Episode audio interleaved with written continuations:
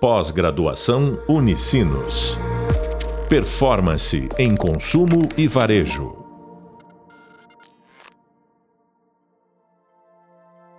Olá, eu sou a professora Lívia Schmitz, da disciplina de Varejo Omnichannel, e hoje vamos falar sobre Varejo Omnichannel, Mercado e Mundo. O nosso convidado é o Rui Duarte, um português, que está aqui para contar um pouquinho para nós da experiência dele com diferentes varejos e mercados e sua experiência omnichannel no Brasil e no mundo. Rui, muito bem-vindo e obrigada por aceitar o convite. Olá pessoal, um prazer estar aqui hoje. Uh, bom, como a Lívia falou, meu nome é Rui Duarte, eu sou português, sou de Lisboa. Eu trabalho já um pouquinho mais de 15 anos aí como digital, eu trabalhei muitos anos no e-commerce mercado de vinho, no mercado de café. E agora eu estou aqui com um desafio também na PM Web, com a parte toda de CRM e, e de conhecimento de Omnichannel. Uh, então acho que vai ter um papo super legal e produtivo. Legal, Rui. Uh, mais uma vez, obrigada. E eu queria que tu contasse, para a gente começar a falar sobre esse varejo Omnichannel, a gente está na primeira, primeira aula, e a gente está contextualizando, contando um pouco mais sobre, esse, sobre esses termos, sobre esse mercado, sobre esse modelo de trabalho. Eu queria te perguntar, o que, que tu entende de boas práticas de varejo e de omnicanalidade? Bom, é um, é um assunto extremamente amplo, né? Quando a gente começa a falar de omnicanalidade, a gente entende que tem vários formatos, vários modelos de trabalhar. Mas eu acho que um dos conceitos mais básicos é a gente sempre respeitar o consumidor, né? A gente entender o que, que ele quer receber, quando ele quer receber, qual o canal que ele quer receber, e assim a gente realmente entender uh, qual o canal que a gente deve comunicar com essa pessoa. Uh, eu acho que muitas vezes a gente confunde, né, talvez até multicanalidade com omnichannel, e o omnichannel ele é muito mais presente em todos os meios, considerando o cliente no centro, né? Então você para de enxergar o canal para comunicar e você começa a enxergar a pessoa no meio. E é muito importante você entender exatamente esse momento que a pessoa está, no momento daquela jornada que ele se encontra, se é no início de uma compra, no final de uma compra, pós-compra. Então, todo esse processo é muito importante. E eu acho que, no fundamento, as boas práticas, o importante é você se colocar no lugar do cliente e você entender o que, que ele gostaria de receber e o comportamento dele dentro daquela jornada. Então, o meu, a minha dica ali vai é sempre concentrar em volta do cliente, não em volta do canal comentou da multicanalidade, né, Rui? Uh, é interessante a gente destacar que essa, hoje em dia a gente vê muitas empresas fazendo isso. E, e até dando exemplo, sem citar, eu, eu vou dar exemplo de caso e não de marca. Mas a gente vê as empresas com diversos canais, então elas têm loja física, elas têm e-commerce, têm aplicativo, estão vendendo nas redes sociais, estão vendendo no, no WhatsApp. E muitas vezes isso não está conversando, não está integrado. Uh, tu compra uma coisa e tu recebe uh, pelo WhatsApp da loja, às vezes, uma oferta daquele mesmo produto que tu já comprou. E isso é um, é um problema grande para as marcas, porque muitas vezes gera uma frustração não vai ser com o canal. A pessoa vai lembrar da marca. E ela vai lembrar muitas vezes de problema. As pessoas tendem a lembrar dos, seus, dos problemas que elas tiveram com as marcas, com as relações de compra, de experiência, do que necessariamente com a, a não ser que foi uau, foi muito bom. E que cuidados que tu acha que as empresas têm que ter para evitar esse tipo de problema? De repente, uh, ofertar um produto por outro canal, até às vezes com desconto, achando que a pessoa não comprou. Tu identifica alguma necessidade de cuidado, de atenção? Claro, esse é um ponto super importante, tá? Quando a gente fala muito de canal, nós a gente subentende que todos os canais não estão interligados no momento da jornada, né? Significa que muitas vezes acontece, infelizmente é mais o comum do que a gente gostaria no mercado, muitas vezes você recebe várias comunicações de vários canais diferentes, com o mesmo conteúdo, com o mesmo produto, alguns sem desconto, outros com desconto. Então, você cria um caos de decisão do cliente, né? E quanto mais complexa a decisão do cliente é, menor a conversão. Então, acho que um dos pontos mais importantes das boas práticas do, de ser omnichannel é exatamente garantir que toda essa ligação, que todo esse contato e essa relação com o teu cliente, ela é única. Né? Então, você para de enxergar os canais e você passa a enxergar realmente o cliente ali no centro, né? Então, esse é um dos pontos mais importantes uh, de ser omnichannel como um todo. Uh, a questão também de com, como trabalhar no dia a dia, eu acho que é uma das perguntas mais comuns que a gente recebe no nosso trabalho, tá? Que é o que priorizar, que canal trabalhar, uh, que produto ofertar. Eu acho que um dos dados, ou melhor, um dos pontos mais importantes é exatamente os dados, tá? Os dados aqui ajudam e, e são basicamente o fundamento de omnicanalidade. Para a gente poder comunicar com esse cliente, a gente precisa entender onde ele anda, qual é o momento de compra, qual é a loja que ele prefere, né, qual é o canal que ele prefere de compra, qual é o produto, categoria. Então, quanto mais informação a gente tiver, melhores decisões a gente vai tomar. Então, acho que um dos pontos mais importantes aqui é colher a informação. Lógico, né? Hoje a gente vive num mundo extremamente complexo de dados, mas às vezes, às vezes a gente esquece dos pontos mais simples da informação mais simples. Então, qualquer informação que a gente tenha e o dado que a gente tiver daquele cliente vai nos ajudar a tomar uma decisão melhor de que canal comunicar, que produto ofertar. Eu acho que esse é um dos grandes, uh, uma das grandes sacadas que a gente consegue ter com a realidade, né? Entender a informação do cliente e usar o canal correto para ela naquele momento. E deixa eu te perguntar, Rui, tu vê muita diferença das estratégias, das ações, da, dessa relação de omnicanalidade do Brasil e para outros mercados que tu já presenciou, que tu já viveu, até da tua terra natal?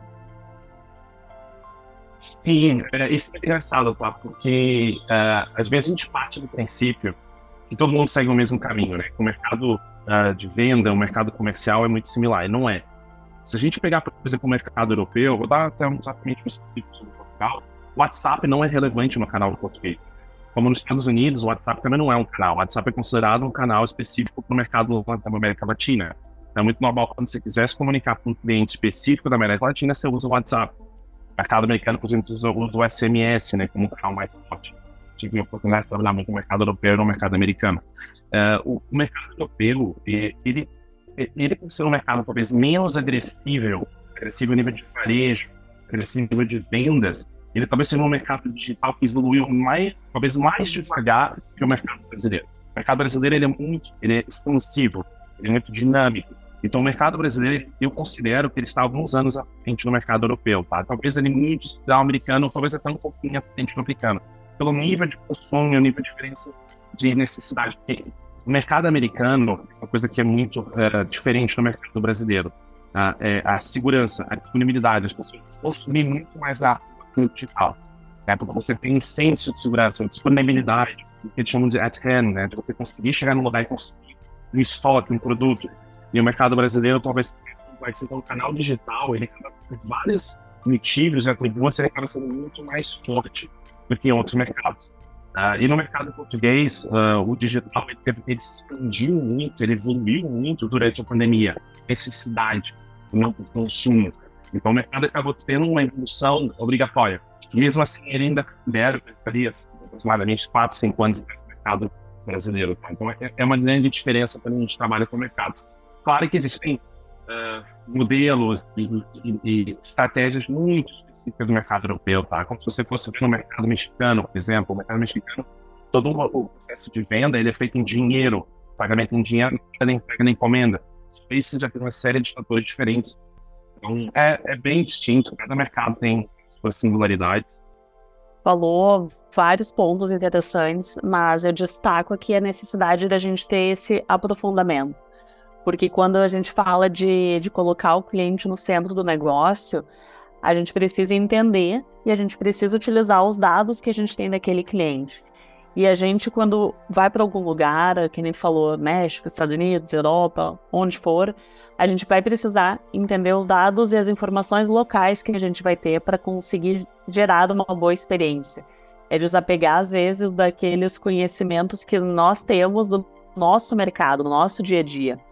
E nem sempre é simples, mas é necessário para a gente garantir uh, que o cliente vai ter uma jornada, uma experiência satisfatória.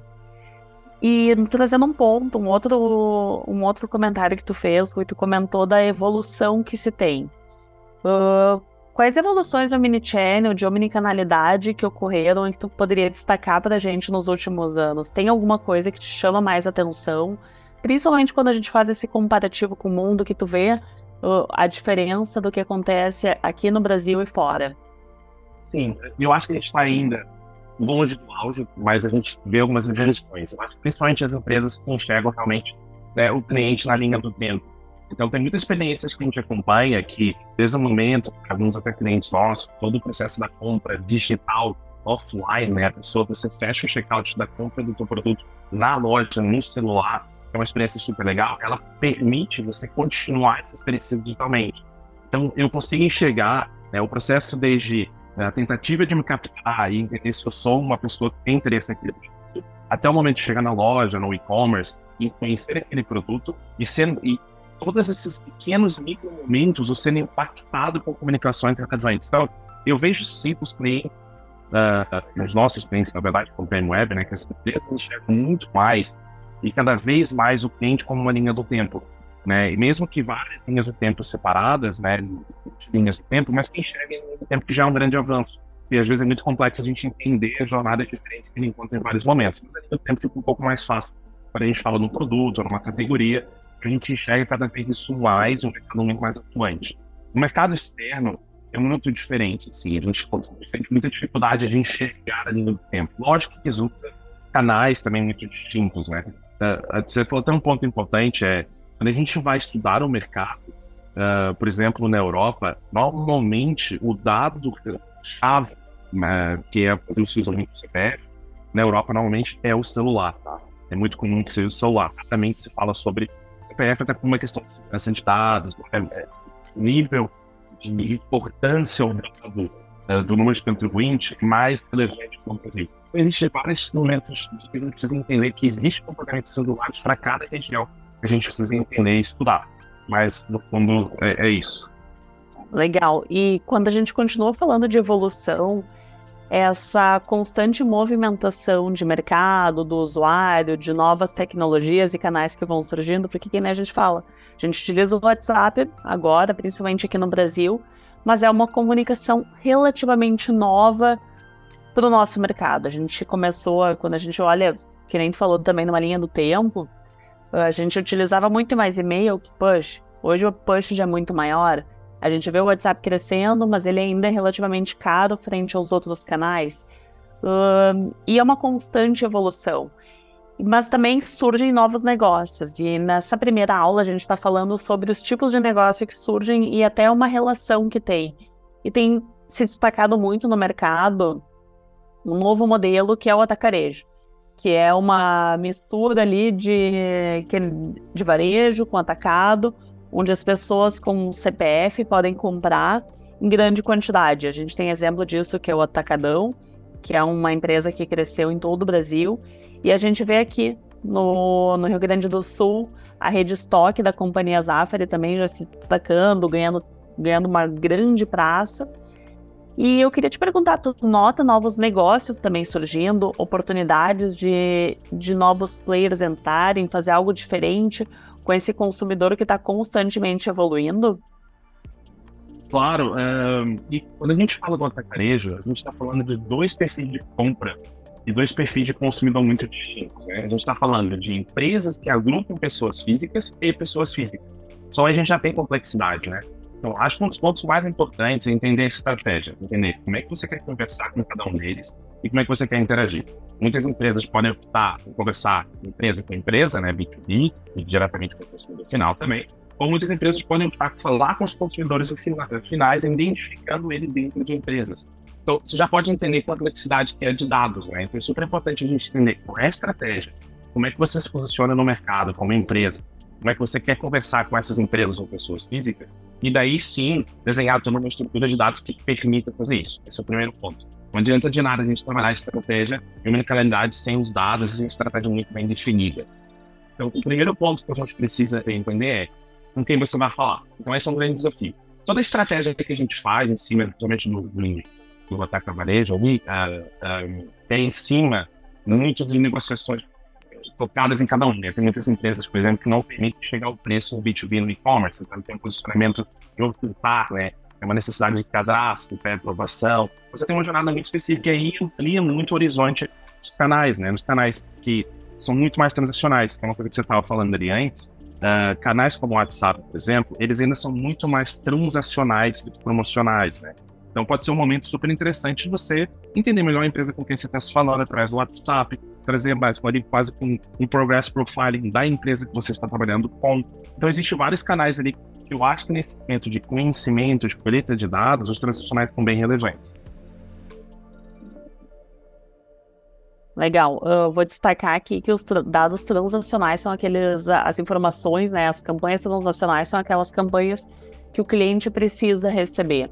Então é o que o cliente precisa quando ele troca a senha de um login ali que ele vai fazer o cadastro, ele precisa entrar com o e-mail para ser identificado e ele recebe um, a confirmação ali do e-mail com se ele, se ele esqueceu a senha ele pode recuperar se ele faz a compra, ele recebe aquela confirmação de compra. Então, todos esses dados, todas essas informações, elas são informações transacionais relacionadas à transação do cliente, né, Rui? E, uh, e também relacionadas a algo que ele precisa receber. Então, realmente é algo que é fundamental e a gente, a gente vê, assim, até essa obrigatoriedade que as empresas, como elas têm que passar isso, elas priorizam canais que elas sabem que vão ser assertivos. O WhatsApp está tendo um papel muito importante porque ele tem uma alta aderência no mercado brasileiro. Acho que a gente começou falando né, sobre isso, sobre o quanto no Brasil esse canal é relevante. Então, uh, só dando um contexto aí, falando um pouquinho mais do WhatsApp. E quando a gente fala de impacto uh, das marcas, tu, tu nota algum impacto relacionado a, a alguém que está fazendo bem feito, daqui um pouco a um case de sucesso? Seja no Brasil, seja no mundo.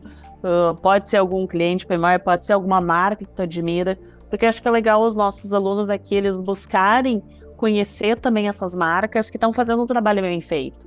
É legal a gente conhecer, é legal a gente pesquisar, se cadastrar para receber as informações, se possível ter a experiência de compra, de troca, para entender quem que está fazendo um trabalho legal. Tem alguma marca, Rui, que tu admira, que tu recomenda? Pode ser mais de uma também. Uh, bom, sim, essa pergunta, na verdade, ela é mais complicada do que parece, tá? A gente primeiro tem que entender a estratégia de cada empresa, né? E entender dentro do universo dela, uh, de uma forma muito avançada. E quando a gente fala avançada, não necessariamente tecnologicamente falando, né? Às vezes a gente fala avançada no sentido de evolutiva, dela já ter maturidade, dela já entender melhor aquele cliente, e não necessariamente ser mais tecnológico, tá? Uh, eu posso numerar algumas aqui, três, eu acho que são três pontos que eu acho muito interessantes, são empresas hoje do nosso cliente, sim, que uh, são empresas muito maduras. A primeira, eu falaria muito de Renner, tá? Que eu acho que ela tem um modelo uh, muito mais varejo, muito mais próximo do cliente. No mundo offline, ela é on, né? Ela permite você comprar na loja usando o celular, você permite fazer o check-out com o celular no meio da loja, você não precisa ir em caixa, pagar eu acho que esse é um produto super legal. Então, eu acho que o Renner é um bom exemplo. For fazer uma compra, eu, eu mesmo sou fã, eu faço muitas compras lá, então eu gosto muito de acompanhar como ele está e acompanhar como é que está a jornada do cliente. Uh, Azul é um que é muito maravilhoso também, ó, é muito mais complexo, né? muito mais finesse, sutilezas do que no varejo, que a passagem é um momento muito mais importante de decisão de compra, e também faz o processo muito bem, né? O aplicativo é muito forte, o push é muito forte. É um negócio que precisa estar muito mais próximo do cliente. Ele usa canais muito mais intimistas, né? Como Flash, como WhatsApp. Então, ele está muito mais próximo ali do cliente no dia a dia e para o varejo, talvez tenha uma, uma comunicação mais e-mail, mais fria, mais distante ali. Uh, e por último, eu queria falar Compra Agora, que é uma empresa do grupo Unilever, que a gente fala muito ali do B2B. Então, no, na questão da mistura da fusão entre o consumidor final e as lojas, empresas, distribuidoras, o Compra Agora é um exemplo muito legal. Ele é uma empresa extremamente B2B, onde se foca nesses distribuidores, se foca em, revendedores regionalizados, uh, e, e, basicamente é um, é um, grande marketplace de produtos Unilever e outras marcas, ali começou com Unilever, mas hoje estão e também é extremamente complexo, extremamente robusto, que existe desde falar com mais de, se não me engano, seis, sete tipos de perfis de cliente, né? Porque não é só distribuidoras, é lojista, é revendedores. Então, existem vários perfis de consumidor, cada uma delas tem uma estratégia, um ciclo de vida, uma jornada. São três clientes com perfis bem diferentes, bem complexos, que eu admiro e respeito muito na questão da comunidade e na estratégia de marketing deles.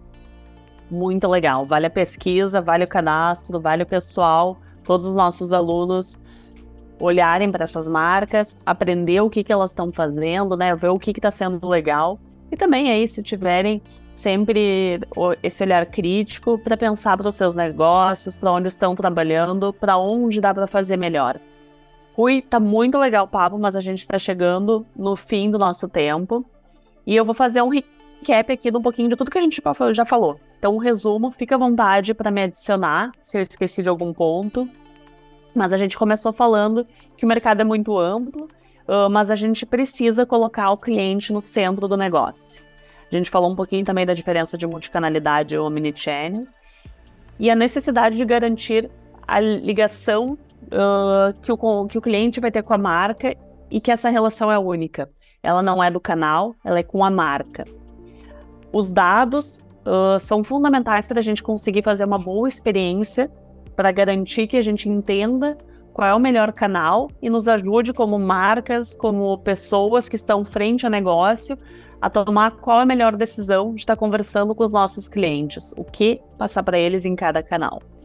E que cada local possui as suas características. Então, uh, quando a gente está falando de mundo, entender que nos Estados Unidos o SMS vai ser mais relevante que o WhatsApp e que a Europa não vai estar utilizando o WhatsApp como a gente usa no Brasil.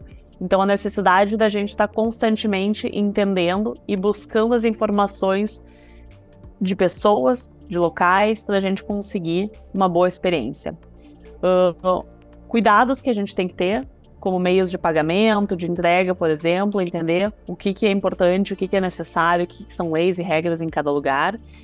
Sobre evolução, é interessante a gente olhar o cliente nessa linha do tempo. Acho que tu trouxe, destacou muito bem sobre essa jornada com micromomentos e a gente tem que ter muito cuidado para cada um deles, consistência.